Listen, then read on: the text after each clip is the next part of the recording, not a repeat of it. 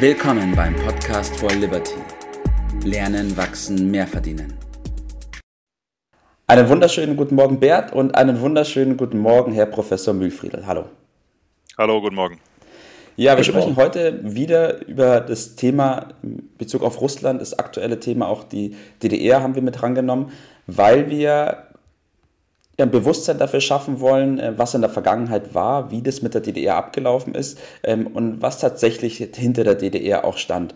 Ähm, deswegen wollen wir heute auf das Besondere da in dieser Zeit eben eingehen und auch, was das Erschreckende dieser Zeit war.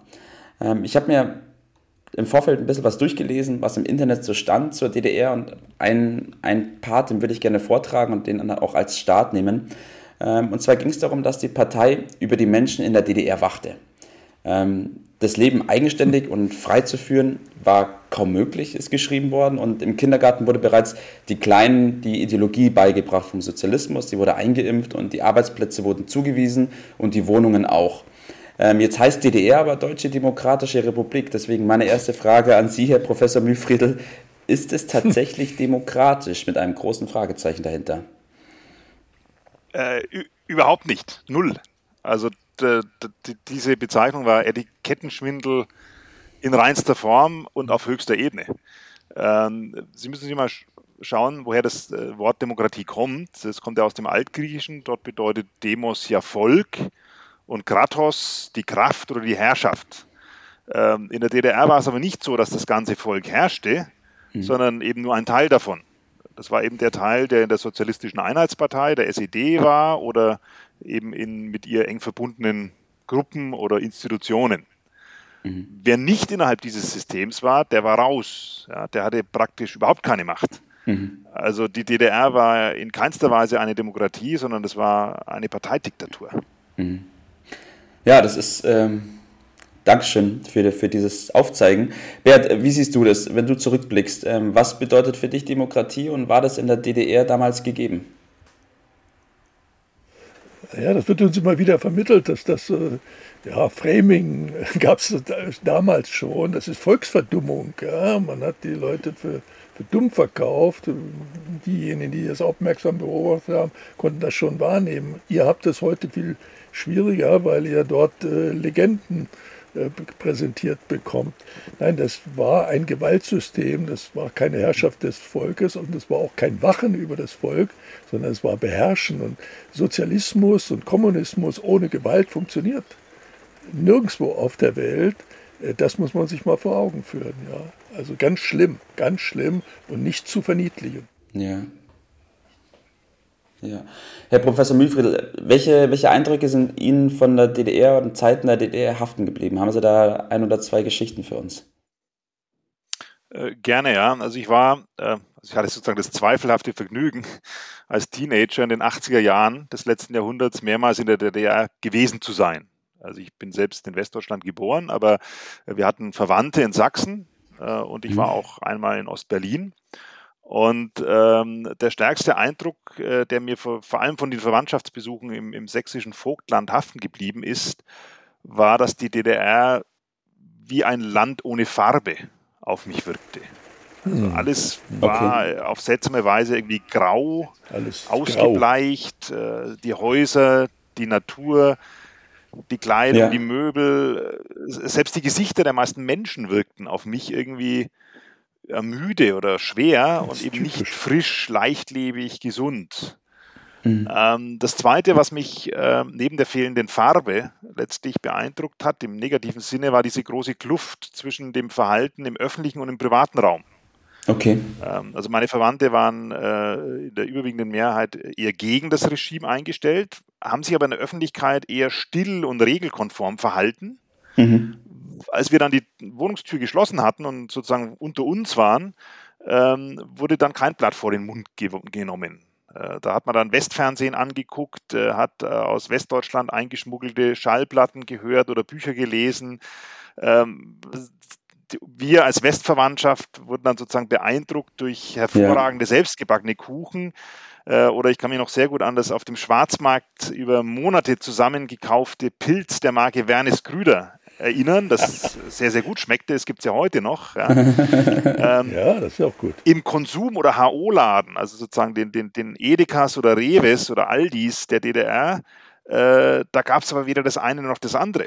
Also mhm. da wurden dann die, ja. die Volksgenossen äh, mit minderwertigen Waren aus volkseigener Produktion nach Fünfjahresplan abgespeist. Und letztlich war diese vermeintliche Erfolgsgeschichte der DDR eigentlich eine riesengroße Lüge. Also ich mhm. habe ja im letzten Podcast dieses Zitat von Solzhenitsyn äh, erwähnt. Ja. Das hat da passt perfekt dazu. Das war eine, eine, eine Farce. Ja, es hört, sich, es hört sich wirklich schrecklich an und alles andere als, als Freiheit oder das, was wir hier auch propagieren äh, mit unserem Podcast. Ähm, Beat, Hand aufs Herz, kannst du dir vorstellen, dass wir sowas nochmal erleben könnten hier bei uns? Ja, leider ja. Äh, leider ja, das bedrückt mich geradezu, weil es doch eine Menge äh, Propaganden gibt, die meinen, äh, dass unser freiheitliches, unser marktwirtschaftliches bis kapitalistisches System wäre verbesserungswürdig. Ja, das ist es in der Tat. Aber das andere System ist schlimm und nirgendwo auf der Welt hat es je funktioniert. Und äh, das muss man sich mal äh, äh, ansehen. Also beispielsweise Venezuela, äh, Kuba und wie sie alle heißen. Argentinien war, solange es so ein freiheitliches äh, marktwirtschaftliches System haben, eines der wohlhabendsten Länder der Welt. Nachdem sie nach dem Zweiten Weltkrieg den Sozialismus mehr und mehr eingeführt haben, sind es mittlerweile mit die Ärmsten. Es gibt genügend Beispiele und man darf den Rattenfängern nicht aufsitzen.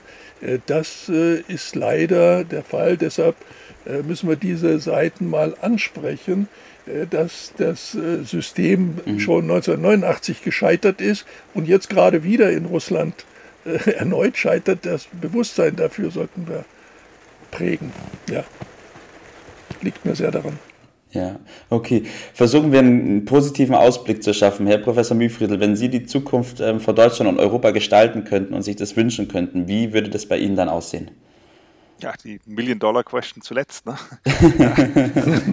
ähm, äh, ganz klar, äh, zunächst mal frei, äh, stark, äh, einig, demokratisch und friedlich. Das sind für mich so die fünf äh, ganz wesentlichen Aspekte. Man kann ja an der EU im Detail sicherlich einiges kritisieren. Äh, man darf aber einiges, eines nicht vergessen. Ähm, diese Idee der europäischen Verständigung und Einigung, die ja letztlich dann auch in die EU mündete, die hat dazu geführt, dass wir in Europa die längste Friedensperiode erleben durften, die wir je hatten. Und dieser Frieden ist ja momentan massiv gestört durch ein autokratisch, eben nicht demokratisches System, aber eben auch nicht auf dem Gebiet der EU. Ja, die EU ist noch zumindest nicht angegriffen.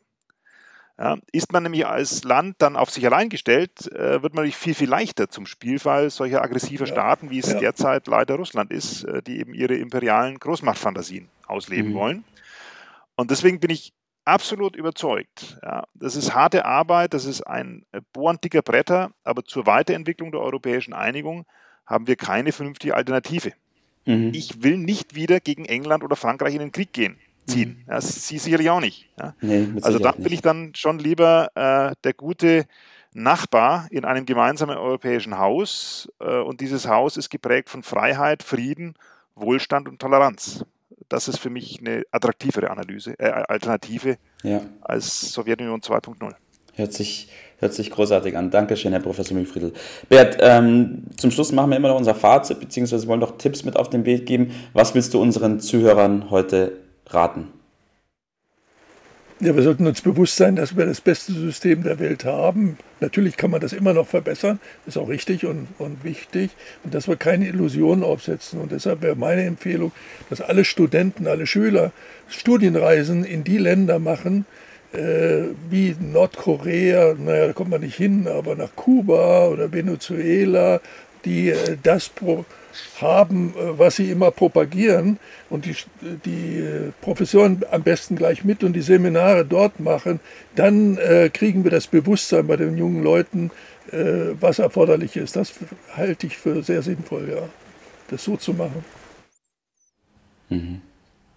Guter Punkt, Bert. Dankeschön. Professor Mühlfriedl, was ist Ihr Fazit? Ja, meins ist heute ganz kurz und altbewährt, stammt nämlich von Aristoteles. Mhm. Und der hat gesagt, die Basis eines demokratischen Staates ist die Freiheit. Ja. Mhm. Genau so ist es. Genau so ist es. Ja, und ich will auch noch mal ganz kurz an äh, meine Altersgenossen appellieren. Ähm, beschäftigt euch mit dem Thema, guckt euch diese Länder an, wie der Herr Schadik und der Herr Professor Müfried auch gesagt haben. Schaut, wie das dort funktioniert oder auch eben nicht funktioniert und schafft euch ein Bewusstsein dafür, äh, was uns theoretisch blühen könnte. Weil wenn man sich das nicht vorstellen kann, dann läuft man immer Gefahr, dass man diesen Ideologien blindlings folgt. Ähm, und wo das hinführen kann, das haben wir heute sehr gut rausgestellt. Dankeschön für eure Zeit. Ich wünsche euch beiden noch einen wunderschönen Tag heute und freue mich auf die nächste Aufnahme mit Ihnen. Machen Sie es gut. Ciao. Danke. Danke, bis bald. Das war's für heute. Vielen Dank, dass du dabei warst, dass du eingeschaltet hast und vergiss nicht, uns einen Kommentar hier zu lassen und unseren Kanal zu abonnieren. In diesem Sinne, bis zum nächsten Mal und dir einen schönen Tag.